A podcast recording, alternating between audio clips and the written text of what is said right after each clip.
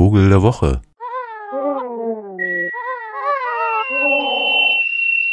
Ja, das ist erst meine Ja. erste Frage. Ja, ja, deswegen äh, fing es jetzt mal so an, da hätte ich jetzt. Äh,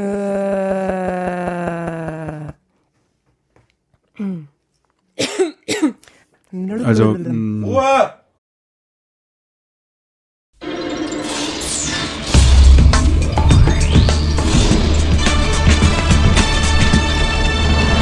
Meine Damen und Herren, ich begrüße Sie hier beim Ostdeutschen Rundfunk zu Frontal der Sendung mit den Absurditäten unseres Alltags.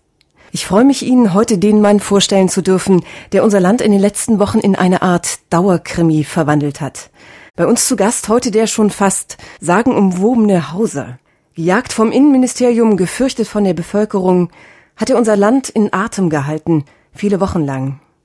Jetzt, einen Monat nach seiner Ergreifung, wird langsam klar, dieser Mensch ist mehr als das Monster, das wir in ihm sehen wollen. Die Presse spricht vom Vogelmenschen Hauser. Guten Tag, Herr Hauser.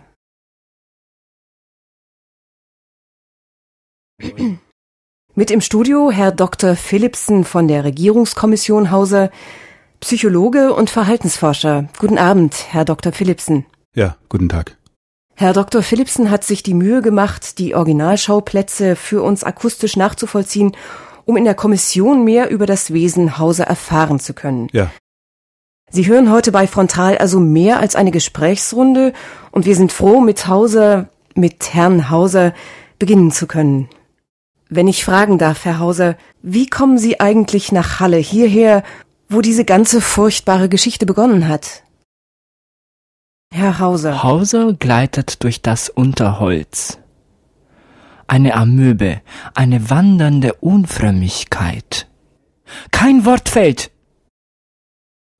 Sein Körper wird geleitet von sprachlosen Stimmen. Oder Hauser dirigiert das Grollen der Gewirre.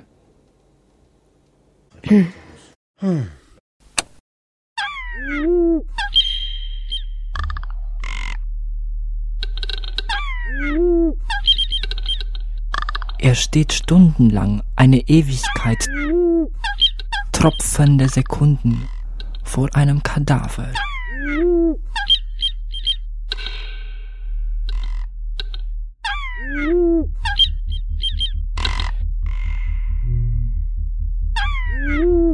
Ein Adler, eine gewaltige Eule, ein urzeitlicher Reiher, ein Guricht. Aus Hausers Innerem dröhnt ein Gesang, wie der einer Rohrdommel. Dumpf, resonant. Im weichen Moos schläft er mit ausgestreckten Armen. Den Kopf im feuchten Rinnsal des endlosen Sumpfes. Hoch über ihm ziehen große Scharen von Adlern und Störchen nach Westen. Unter ihnen einzelne große Falken.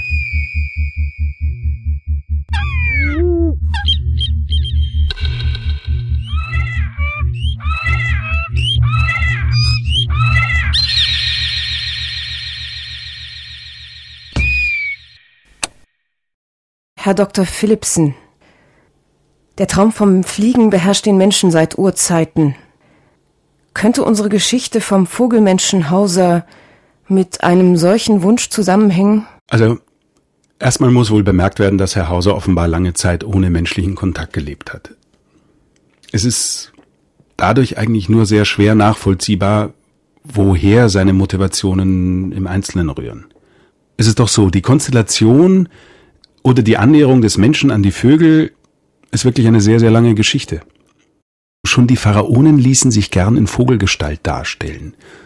Wir kennen entsprechendes vom Volk der Inka und von den Indianerstämmen der Navajo und der Apache. Wahrscheinlich stellt der Vogel durch seine Fähigkeit, große Distanzen zu überwinden, ein Symbol der Ewigkeit und des Übermenschlichen dar. Aber schon bei den Griechen wurde es ja dann klar, dass es auch seine Grenzen hat.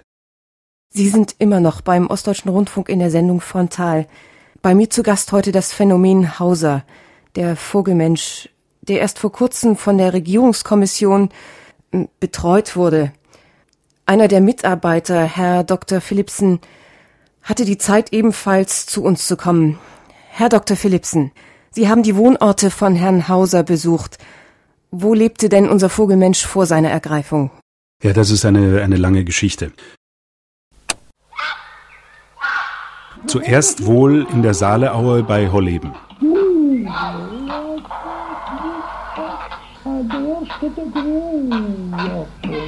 In der Nähe des Dorfes Holle. Unter den großen Eichen in der Flussaue ist kaum Schatten. Die Reiher haben diese uralten Bäume entblättert. Mit Kot ist ein Loch in die Zeit gebrannt. Es ist der sterbende Wald des Carbon. Wer hier überlebt, erbt die rauen Stimmen der Flüchtigen. Hauser bewegt sich zwischen den kahlen Stämmen wie ein Dirigent. Viel seltener als die Tiere braucht er seine Stimme. Die Weite der Landschaft fordert Respekt. Im verblassenden Glanz der verlogenen Sonnenstrahlen beginnen die Bäume ihre Wurzeln zu lichten. Die knorrigen, von den Reihern zu Knochen verwobenen Äste bewegen sich zäh und schreien in der lauernden Dämmerung.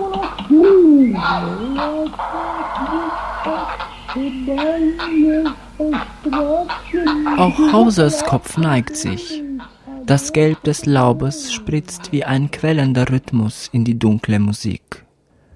Mit einem Sprung in die schwarzen Gräser setzt Hauser an zum Nachtgesang. Im Schatten tanzt er mit den Kranichen.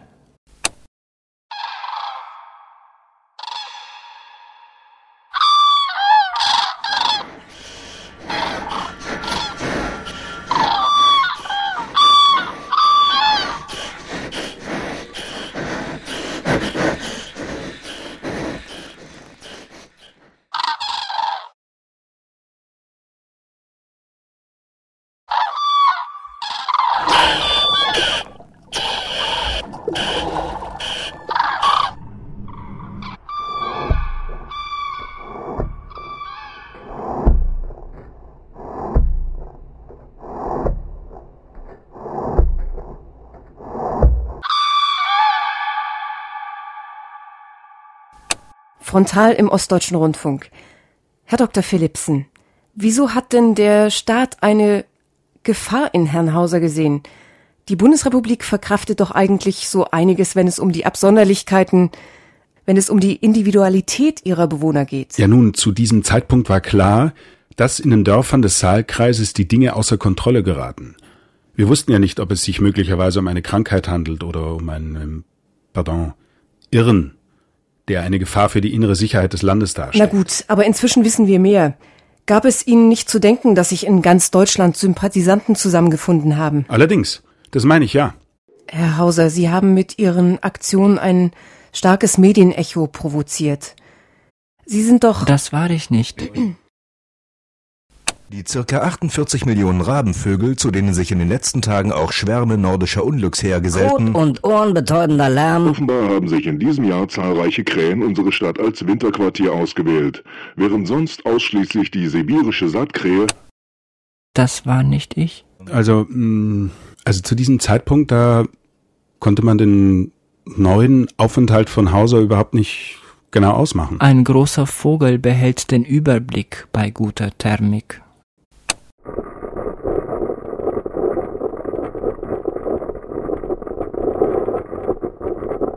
Dieser Ort ist geschützt. Er ist besetzt. Die Pflanzen haben die Köpfe gehoben.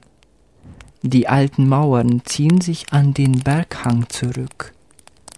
Die Blätter am Boden bilden mit den Kleidungsresten schöne Muster. Ein Junge sitzt inmitten. Er bewundert seine neuen Schätze, Bilder alter Zigarettenalben. Der Steinadler. Kennzeichen 82 cm, außer an seiner Größe an Folgen zu erkennen, mit be breiter schwarzer Endbinde. Außerdem finden sich große weiße Flecken an den Wurzeln der Hand schwingen. Stimme ein bösartiges, aber raus. Yeah. Unbesiegbar ist meine Gier. Im Dschungel der Oberkörper. Diese gähnenden schwarzen Abgründe. Das diabolische Flüstern ist mein Gesang. Auf jedem Bild das Gesicht von hundert Jahren. Als Knäuel unmenschlicher Knetmassen erdrücken sie meinen lautlosen Gesang.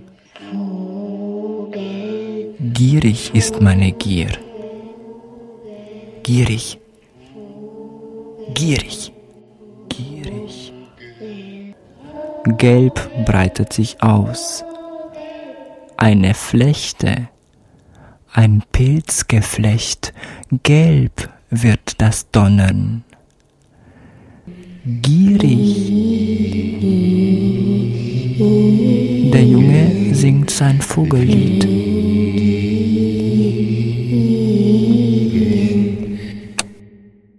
Sie können ewig singen. Sie sind immer noch beim Ostdeutschen Rundfunk in der Sendung Frontal. Bei mir zu Gast heute das Phänomen Hauser. Herr Dr. Philipsen, wie haben Sie Hauser gefunden? Ich glaube, ich muss aufstehen. Also ich möchte jetzt hier nochmal festhalten, unsere Bemühungen waren die ganze Zeit über geprägt von den Bedürfnissen der Menschen in diesem Land. Ich habe Tag und Nacht daran gearbeitet, um diesen Hauser, diesen Warum haben Sie denn eigentlich... Hauser geht.